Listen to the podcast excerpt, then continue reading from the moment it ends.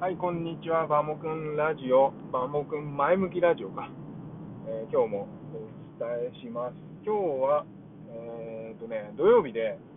お休みの日なんですけれども、ちょっと放送したいと思います。今ね、中央道、今日ね、畑行こうと思って、今走ってるんですけど、中央道が緊急工事でね、すごい渋滞しちゃったんですよ。でね、どうしようかな、どうしようかなと思って、まあ、しょうがないんで、えーとね、渋滞がね、確かね、20キロぐらい渋滞してて、もう2時間以上かかると、あのーえー八王子ジャンクションのとこですね。ちょっとこれはありえないということで、今、奥多摩を越えて山梨に向かってます。で、しかもね、今日はなんとトレーラーを引っ張ってるんですけど、トレーラーを引っ張って、えー奥多摩を越えるという、なんともチャレンジャーなことをやってます。あんまりね、多分この道をトレーラー引っ張って走ってる人って、私はね、私以外見たことないですね。だけど意外に、えーデリカで、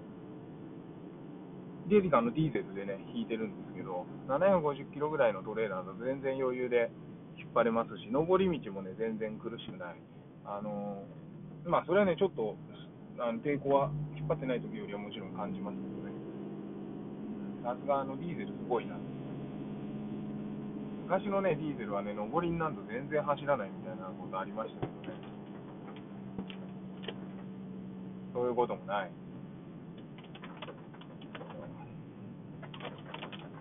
で今日はちょっとその中央道の、えー下りの渋滞かを回避するお話をしようかなと思うんですけど、中央道が、小仏トンネルあたりで渋滞をしたとき、そんな時はですね、えー20号での迂回はおすすめしません。20号での迂回はね、おすすめしないんですよね。それはね、相模湖あたりで信号が多くてですね、脇にそれる道もなく、あそこの辺すごい渋滞するん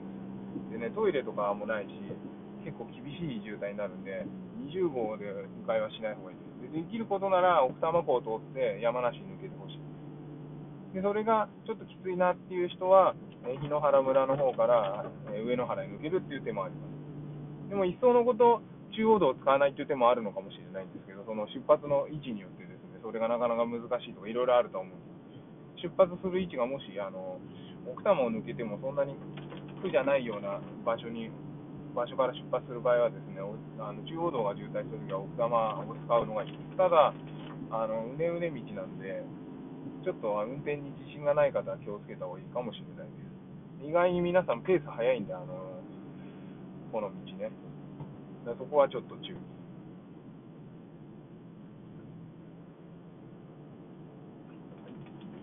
今日のこのラジオの内容は、あの YouTube で後でね、あ、あの明日お家に帰って、明日アップできるかなわかんないですけど、アップしますんで、Twitter の方で連絡するんでですね、ぜひね、見ていただければと思います。で、あのキャンピングトレーラーを乗用車というか、デリカで引く感じをちょっとね、お伝えできたらなと思いますんで、お楽しみにということで、今日はこのくらいにして、ちょっと運転を頑張りたいと思いますので、皆さんも楽しい週末をお過ごしください。それでは、また。